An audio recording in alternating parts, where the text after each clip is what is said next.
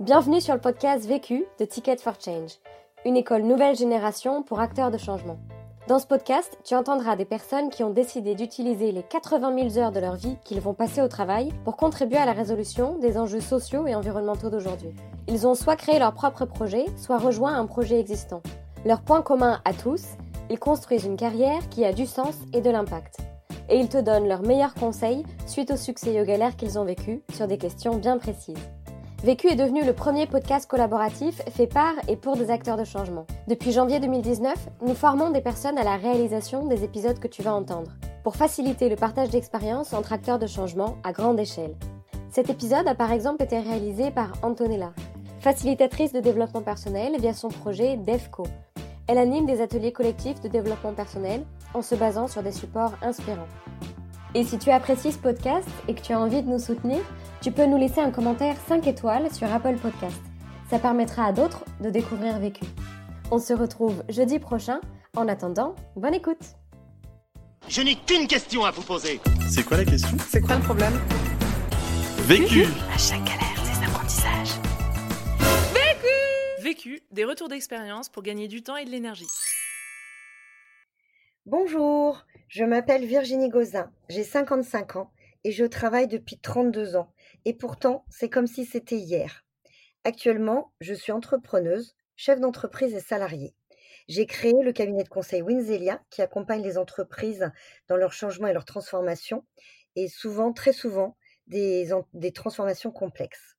Je travaille principalement pour les entreprises à impact, avec environ 80% dans le secteur de l'économie sociale et solidaire et chez les bailleurs sociaux. Mon job actuel est mon neuvième métier. Il fait écho à tout mon vécu professionnel.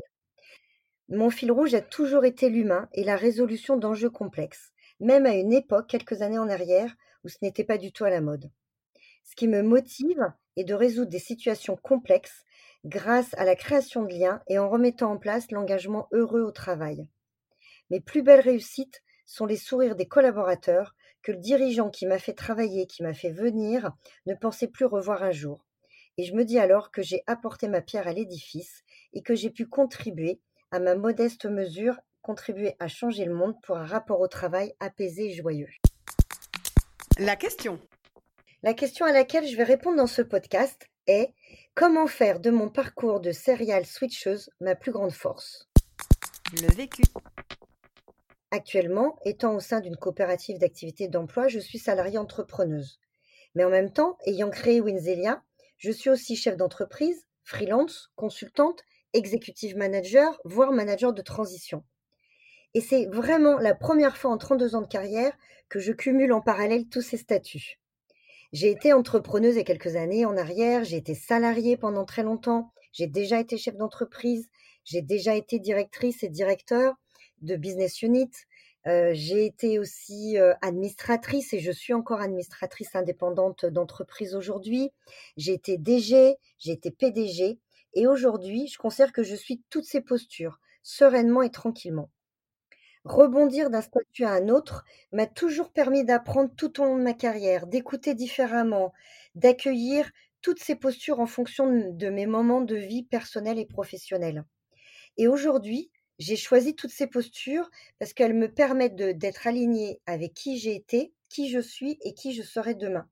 Et en tant que serial switcheuse, je me suis rendu compte que c'était une vraie force que de pouvoir changer de posture.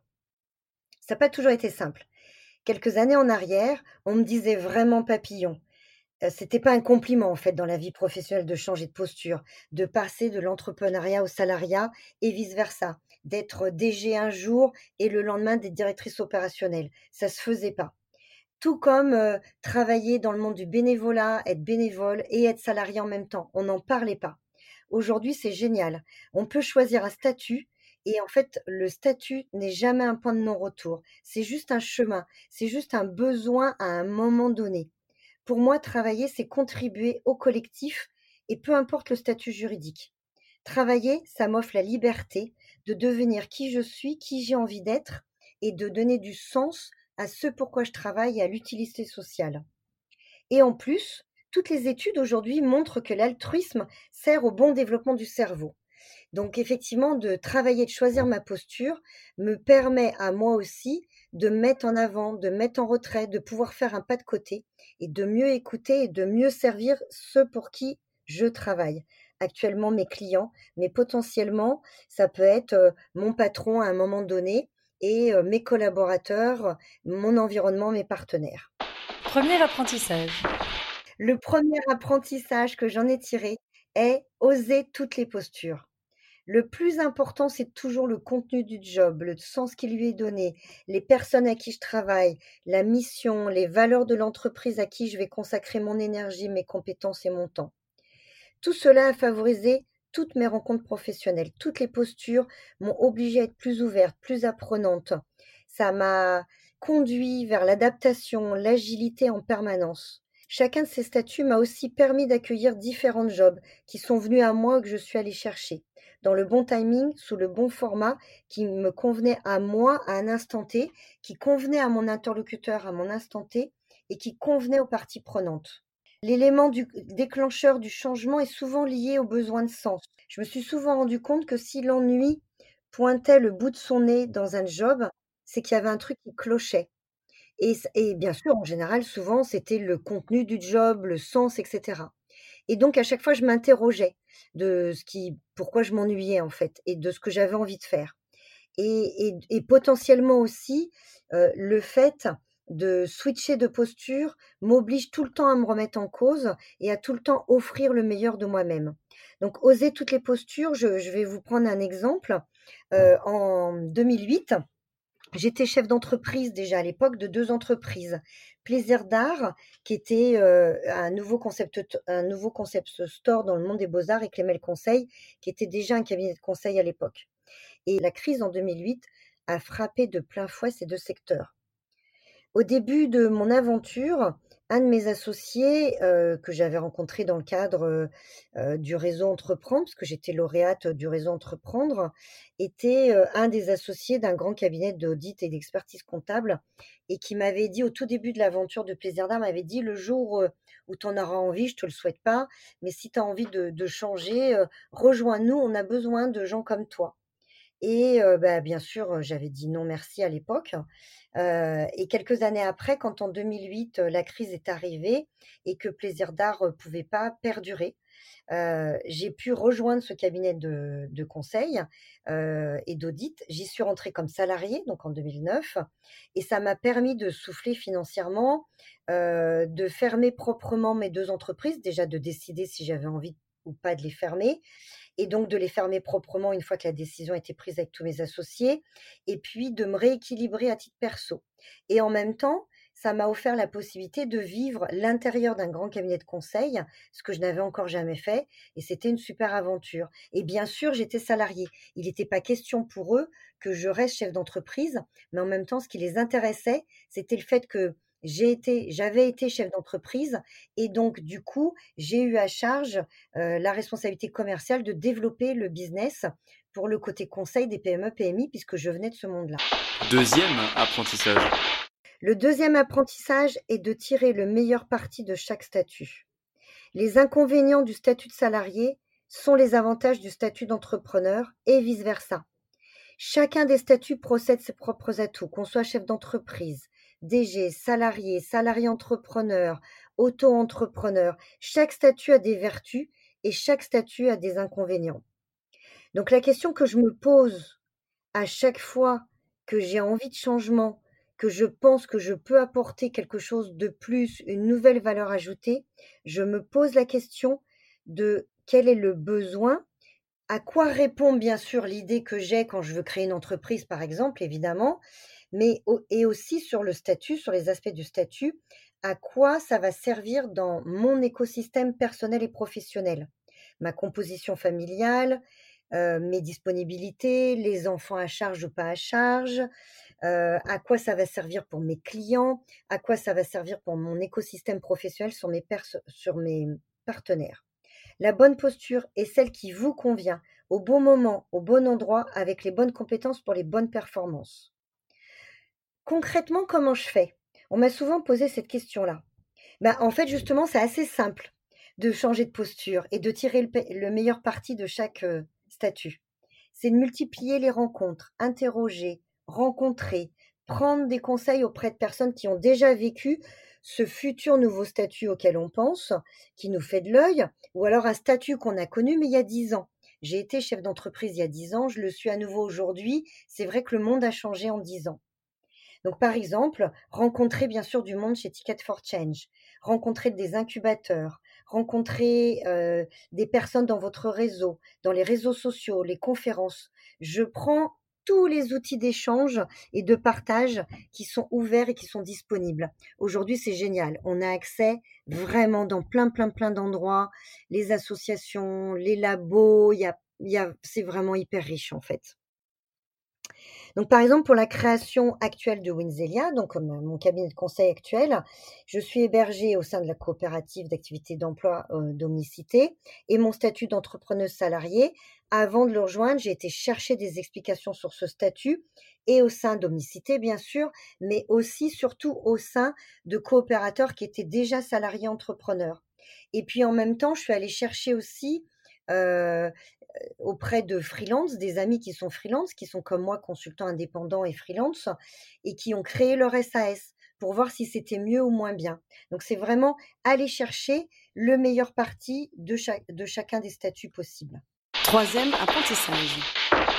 Le troisième apprentissage, c'est de démultiplier son adaptabilité.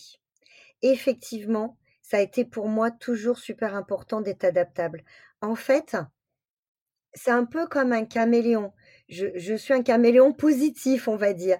Le fait d'écouter mon interlocuteur et d'être adaptable me permet de mieux lui rendre service et me permet à moi de me démultiplier.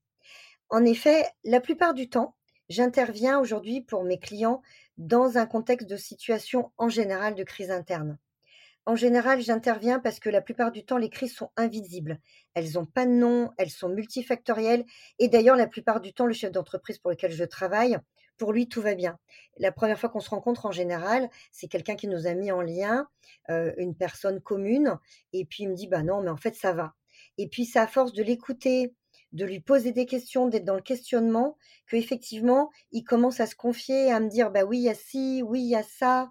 Et donc, du coup, au bout d'un moment, tous les dirigeants, en fait, en vrai, ils se rendent compte que ça va pas, mais ils savent pas pourquoi, ni comment, ni par quoi commencer, ne serait-ce que parfois identifier la problématique.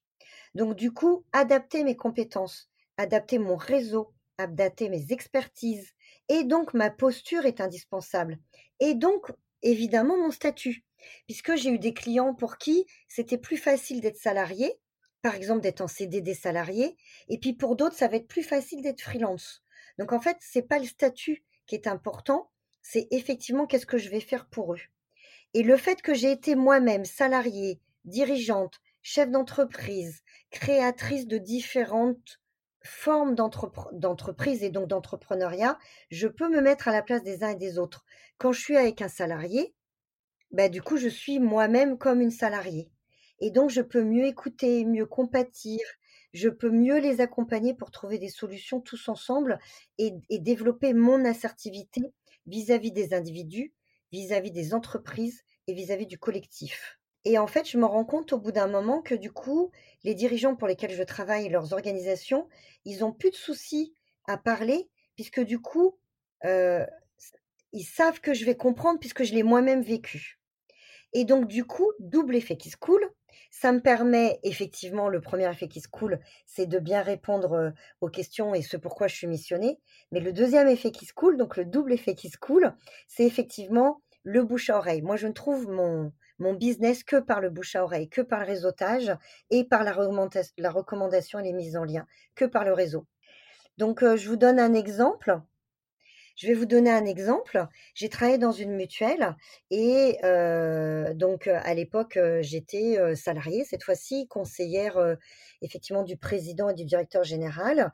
Et quelques années après, en tant qu'indépendante, ils refont appel à moi, mais là en tant qu'indépendante sur un sur un petit sujet en fait de, quelques jours. Et je rencontre un des directeurs de service à l'époque où j'avais travaillé quelques années auparavant euh, sur la mise en place de nouveaux process au sein de son service. Et donc, du coup, euh, je lui demande comment ça se passe euh, sur le sujet en particulier sur lequel on avait travaillé quelques années en arrière, si tout se passait bien, en fait, et s'il avait des questions, puisque j'étais à nouveau dans les locaux. Et là, il me dit, mais pourquoi tu veux qu'on fasse un point là-dessus, en fait? On a toujours travaillé comme ça. Donc, en fait, tout va bien. Pourquoi tu me poses la question? Et en fait, donc j'ai souri. Et bien sûr, je, l'ai remercié, lui disant que j'étais très contente que ça se passe bien. Mais en fait, c'est mon adaptabilité à son contexte à lui.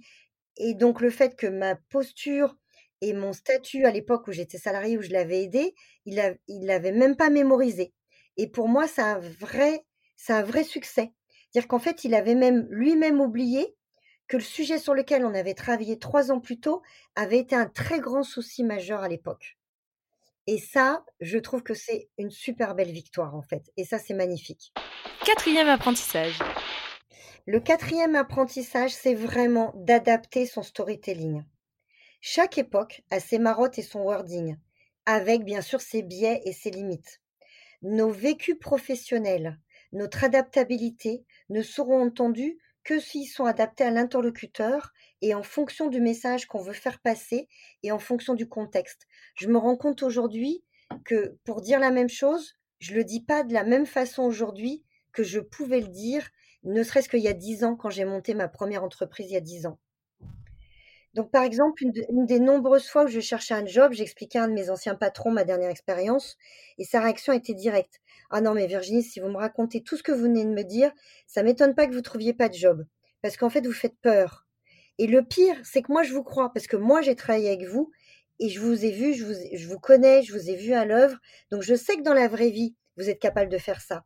Mais en fait, non. Vos interlocuteurs, ils ils vont avoir peur. Donc le plus important, c'est le contenu et c'est bien le sens de nos réalisations.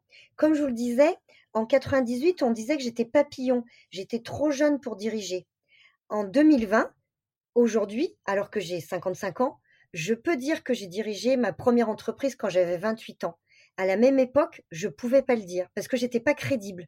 Parce que effectivement, en 98, c'était pas crédible de diriger une entreprise. Ça faisait peur à plein plein de gens. Aujourd'hui, c'est crédible. Et aujourd'hui, c'est même valorisé et valorisant. C'est-à-dire que si on a dirigé une entreprise à 28 ans, c'est possible, c'est correct si on en a eu envie. Et on a de quoi raconter, quel que soit le résultat. Donc c'est bien le sens de ce qu'on a fait. Et donc c'est comme ça qu'on parle des slashers de manière plus positive. Et on parle plus de papillons, par exemple. Et ça, c'est chouette, je trouve.